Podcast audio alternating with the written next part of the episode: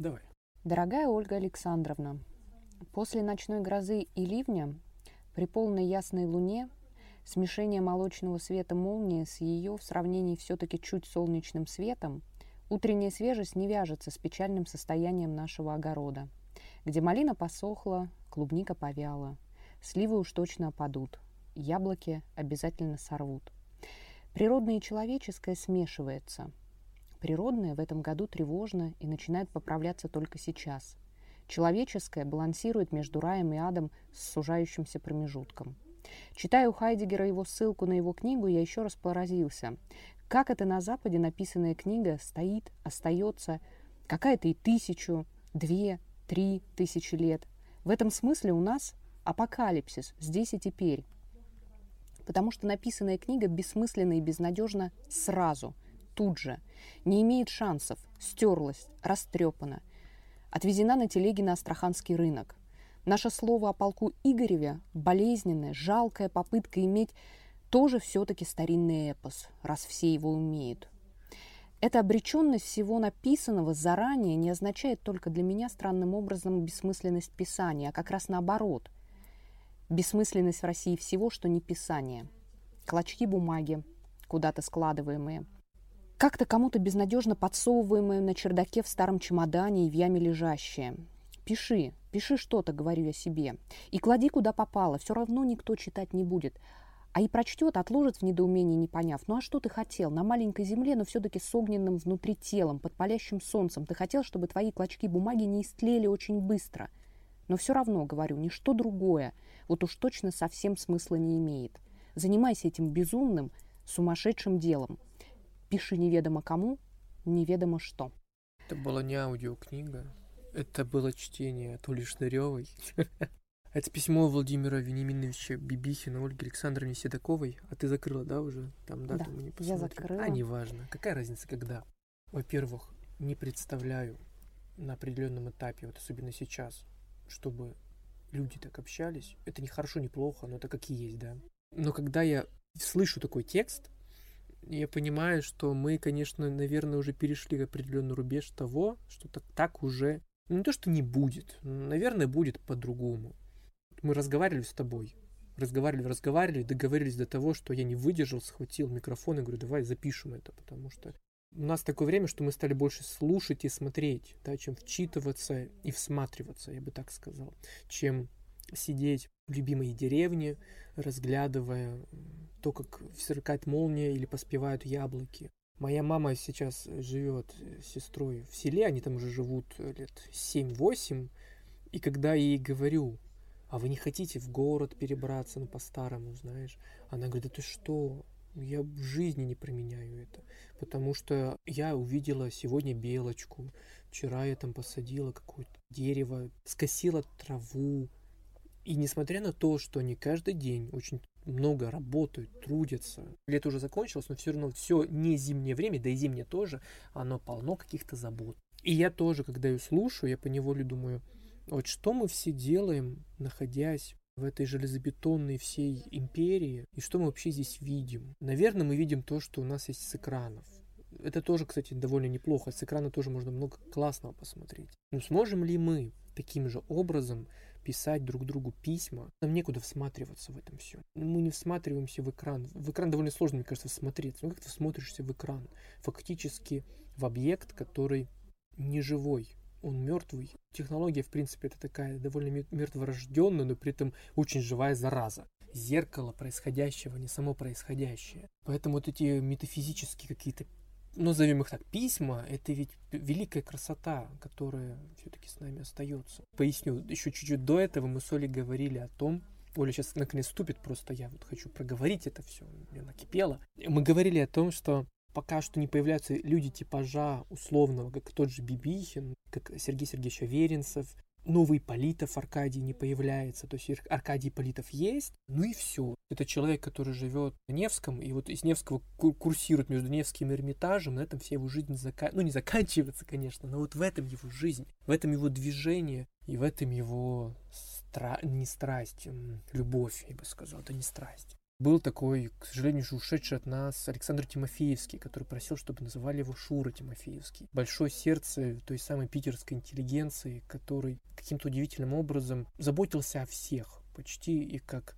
знаешь, такой заботливый садовод, старался вот каждого утешить, подлить водички условно каждому, как-то оживить. Всех своих друзей, товарищей, пристроить кого-то по работе, по помочь, поддержать. Великое сердце, которое, к сожалению, остановилось и вот перестало биться. Я буквально вчера встречался с человеком, который его считает своим учителем, с которым они общались, смотрели фигурное катание. Это прекрасный Игорь Порошин. Он тоже очень сильно переживал это все, и он не мог даже смотреть YouTube выпуску Татьяны Толстой, помнишь, в «Белом шуме», когда они там собрались пять или шесть человек, и они да. вспоминали, каким был, собственно, Тимофеевский. И он говорит, Саша, не смог это смотреть, потому что, ну, ну как ты это будешь смотреть? Ты, то есть твой друг, товарищ, учитель ушел, а ты от себя добавляю, а ты смотришь на на мир уже без него, но там, где его называют и вспоминают, это боль, особенно на каком-то первом этапе. Прости, я закончила, я как-то долго все это говорил. Я думаю, что ты очень важную вещь сейчас сказал про там большое сердце и про то, что Тимофеевский заботился обо всех. Мне кажется, отличительная особенность таких людей, то, что эти люди в первую очередь заботятся о своем разуме. Что это такое, забота о своем, о своем разуме? Это способность находиться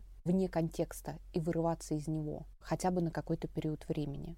И почему мы говорим о том, что сейчас сложно себе представить такой диалог, такую переписку, потому что люди очень боятся выпасть из контекста, потому что сегодня быть вне контекста — это опасно. Быть вне контекста лишает тебя каких-то вот таких вот базовых вещей, связанных, да, да. связанных с твоей как бы социальной безопасностью прежде всего. Сегодня быть вне контекста и на какой-то период из него уметь выходить и вырываться, это, ну, действительно такой во многом геройский шаг. Это же так смешно, когда ты смотришь на какую-то фейсбучную тусовку, и ты прям вот видишь вот этих вот людей, которые пишут два раза в год, как правило, да, то есть это весеннее, осеннее обострение, когда они такие, все, нет мочи, я удаляюсь из Фейсбука, я больше не могу смотреть на это, на все. И ты вот прям понимаешь, что пройдет два дня, два дня, и человек вот вернется в этот самый Facebook и продолжит в этом во всем вариться. Потому что люди сейчас, они в этом смысле очень спазмированы контекстом. Что действительно отличает людей типа Бибихина, Седокова, это вот уникальное свойство жить и говорить вне контекста. Причем, если мы берем переписку Бибихина и Седоковой, на самом деле, на мой взгляд, язык мне не кажется таким прям old fashion он, мне кажется, очень свежим и очень понятным. Здесь нету какой-то вот такой вот, знаешь, очень... Бывают такие переписки, где очень много какой-то такой экзальтации, витиеватости, которая звучит действительно с явно читаемой принадлежностью к определенному времени. Там, например, вот сейчас читаю «Обладать» Байет, и там в середине книги вот эта вот переписка вымышленного падуба, да, с этой писательницей Кристабель Ламот. Вот там вот присущий тому периоду времени вот этот вот высокопарный, нарочито изящный стиль общения. И там это действительно, сквозь это все продираешься, тебе так это немножко странным кажется, да, когда ты сидишь в 2020 году с айфоном и читаешь это все. А здесь абсолютная свежесть языка, абсолютная свежесть мысли. Действительно, что кажется странным, это то, что в этом как будто игнорируется сегодняшний день, текущая повестка, какие-то сиюминутные события. Это такой очень простой, лишенный всякого пафоса разговор о вечном. Ты мне когда сказала про повестку, я сразу вспомнил прекрасного Честертона, который говорил, что журналистика — это когда человеку говорят, что лорд Джон умер, в тот момент, когда человек даже не знал, что лорд Джон был жив, был в этом мире. Это то же самое. Вот эта история с повесткой, она очень симптоматично для меня, потому что я как журналист понимаю, что я не, не хотел бы в этом так долго находиться. И, наверное, именно поэтому я-то и открыл книжный магазин. Я хочу быть вне контекста как раз. Ушел от этого осознанно, как раз для того, чтобы быть в этом своем маленьком мире. Это можно назвать эскапизм, как угодно. Возможно, я не отрицаю. Но действительно, ведь по большому счету, если мы не будем жить в контексте, то, поверь мне, мне так кажется, особо ничего не изменится. Я смотрю какие-то YouTube интервью, но лишь те, которые лично мне интересны. Я не буду смотреть, потому что это нужно смотреть. Потому что об этом говорят. Мне больше всего не нравится вот этот посыл, об этом говорят, об этом. То есть, если мне не нужно это делать по работе, я не буду об этом там узнавать. Вот и все. Знаешь, я вспомнила просто интервью, которое, по-моему, это было интервью Авдотьи Смирновой, Дуни Смирновой замечательной, каким-то журналистом. Кстати, это было интервью Пивоварову. И они спросили про какой-то ее только вышедший фильм. Был так построен диалог. Правильно ли мы понимаем, что вот в образе вот этого отражается современный российский чиновник? И вот она их слушает, она такая говорит, вы знаете, ребят, мне кажется, у вас очень публицистический взгляд на вещи. И это прозвучало настолько унизительно и одновременно глубоко, что переваривало какое-то время то, что она сказала, потому что действительно можно даже назвать этот взгляд на вещи публицистическо-социологический. Когда мы во всем ищем вот эту актуальную повестку, когда мы все пытаемся привязать к текущему контексту, есть, собственно говоря, метафизический способ существования и взгляда на вещи. И они принципиально несопоставимы. Интервью Николая Солодникова, который тот брал у Аркадия Политова. Потому что Солодников его спрашивает, назовите три ваших любимых места в Риме. И вот это вот растерянное абсолютно лицо Иполитова, который просто не мыслит вот в этих вот категориях списков, лучших мест, потому что для него Рим — это что-то настолько живое, что-то настолько вечное, что-то настолько трепетное, что он каждый раз там, попадая туда, уверенно меняет нам на 360 градусов угол обзора, у которого какая-то непрерывная рефлексия происходит, когда он сталкивается вот с этим вот, потому что невозможно побывать в Риме, не растеряться, не запутаться. Столкновение вот этого вот мышления, условно говоря, метафизического, когда ты все-таки разговариваешь с другим, прежде всего разговариваешь с вечностью, и разговора публицистического, когда ты пытаешься с другим наладить диалог в свете текущего контекста и в свете текущей повестки. Но видишь, что даже дело не э, только... Очень смешно, когда эти вот два сталкиваются. То есть вот когда Бибихина разговаривает с Седоковой, и у них вот этот вот одинаковый подход, очень органично. Когда публицистические два подходы тоже сталкиваются, это выглядит нормально и естественно. Посмотреть любое там интервью Дудя, и как бы все понятно. А когда сталкиваются вот эти вот два мира, они находятся на разных, на разных да. Да, полюсах. И тут дело не в разности взглядов. Это фундаментальный вопрос. Ты, разговаривая с собой и с другими, все-таки ведешь диалог в это время, как бы пафосно это не звучало, с вечностью, или ты все-таки ведешь диалог с настоящим моментом? Много тут моментов, хорошо. Это тот случай, когда человек становится заложником отчасти жанра, потому что на YouTube можно, наверное, сделать нечто подобное, когда ты берешь и у Аркадия спрашиваешь не в категориях классической журналистских, да, публицистических. 10 книг, 5 мест, 33 фильма и многое другое. А когда ты пытаешься достать нечто важное из этого всего массива культуры, который Аркадий постоянно препарирует. Это первое. Скорее, заложник жанра. Возможно, нет шанса сделать что-то другое, потому что иначе у тебя есть просмотры, которые говорят тебе о другом. С другой стороны, это интересно, потому что когда ты видишь эту разницу колоссальную в подходе, ты понимаешь, что есть другое. К вопросу другом тоже важен. Во время беседы ты видишь даже не то, что вечность, ты видишь другого, ты пытаешься рассмотреть там другого, даже философское такое, если понятие брать, или ты все-таки пытаешься найти себя, что ли, в другом, или найти какие-то ответы на вот эти классические вопросы. Возьмите любой учебник по журналистике, там же в чем суть, и в чем сейчас самое главное, как мне кажется, посыл интервью. Это раскрыть, это открыть, это увидеть другого, это дать возможность другим зрителям увидеть нечто вообще колоссально другое. Почему многим нравится лекция об искусстве?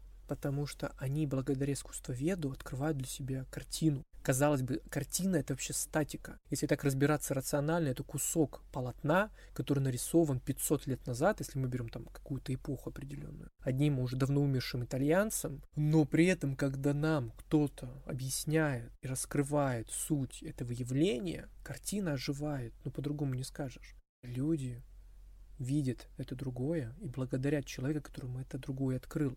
Недавно, кстати, подкаст Арзамаса получил премию просветителя как раз за проект «Зачем я это увидел?» это называется. Они рассказывают как раз о картинах. Вот, казалось бы, да, картины. То, что с нами уже подольше Ютуба в нынешнем состоянии намного. И, казалось бы, можно было бы разобраться. И, казалось бы, за все эти годы люди могли бы, наконец, уже понять, в чем величие этого всего. А оказывается, нет. Потому что любая картина, это то, о чем ты как раз очень прекрасно сказала, это разговор с вечностью. Это не просто красивые краски. Это не просто образ. Пусть это пафосно звучит, но это окно, через которое можно увидеть нечто большее, чем даже чем изображенное. Это срез истории, да и в конце концов это документ эпохи, который говорит про жизнь до этого, ну потому что как есть этот, ну, категория мемов. Сейчас вы в этом моменте, да, находитесь. Так вот, в случае с картиной, искусство, например, эпохи Возрождения, ведь нужно было, чтобы люди прошли через бронзовый век, античность. Тысячи лет прошли до того момента, пока наконец не появилась какая-нибудь работа Боттичелли. И вот, вот мы в этом моменте находимся, и нужно поэтому понимать, что вот эта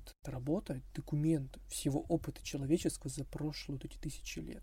И уже даже в этом плане это очень здорово. Да, и нельзя, понимаешь, взять и раз и навсегда понять Боттичелли. Да, Потому конечно. что в этом и уникальность всего, что мы называем там, великим искусством. Его нельзя раз и навсегда присвоить. И это очень важная вещь. Как никто это, на мой взгляд, умело передавать Паула Волкова. Книги можно почитать, цикл ее лекций на культуре. Не могу назвать это лекциями. Это очень странно звучит, потому что вот эти программы «Мост над бездной», где она говорит там об основных шедеврах мировой живописи. Эль Греко, Иван Гог. И это действительно понимание и такая способность находиться здесь и сейчас в диалоге с этим автором, с этой картиной, с этой работой? Почему вообще обучение иногда травмирует людей? И почему у людей остается такой плохой привкус от эм, литературы, оставляемой школой, например, истории и так далее? Потому что люди рассказывают об этом так, как будто, простите меня, Андрей Балконский не смотрит в небо Аустерлица всегда. Поэтому к чему я это все говорил? Да неважно на самом деле.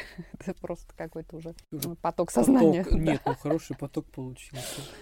Что дальше непонятно. Это скорее, знаешь, вопросы, которые периодически меня и да и тебя, мне кажется, не то, что мучают, но мы их себе задаем, мы Это видим. самое главное, потому что, как вот тебе понравилось, как я сказала, что человек начинается с внутренней паузы.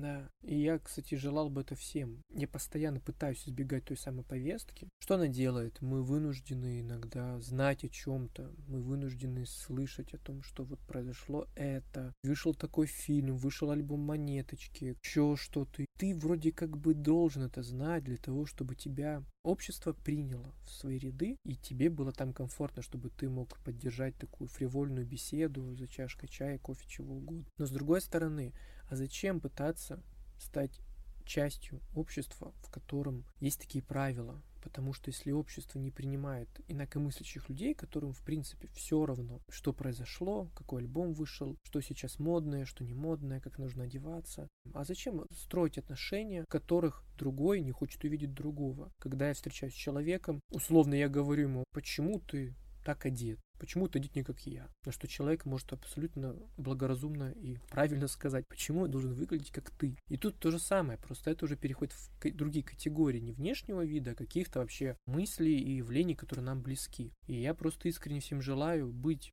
на паузе, находиться в ней комфортно и, И в этом, да, и не вот бежать. Да, и в этом, кстати говоря, ключевая разница между... Почему там общество сейчас, мы видим вот эти какие-то там пер- перекосы в... И, скажем так, нерефлексивный подход к каким-то вещам. Феминизм, бодипозитив, история с принятием другого, история про настоящее diversity, когда мы все разные, все вот не похожие и так далее, и это прекрасно. Потому что она же начинается не с того, что мы вдруг решили, что быть терпимыми – это хорошо. А это история про милосердие прежде всего. А чтобы быть милосердным, нужно полюбить в других других, а это сложно. Ну и давай завершим на этом. Нужно помолчать.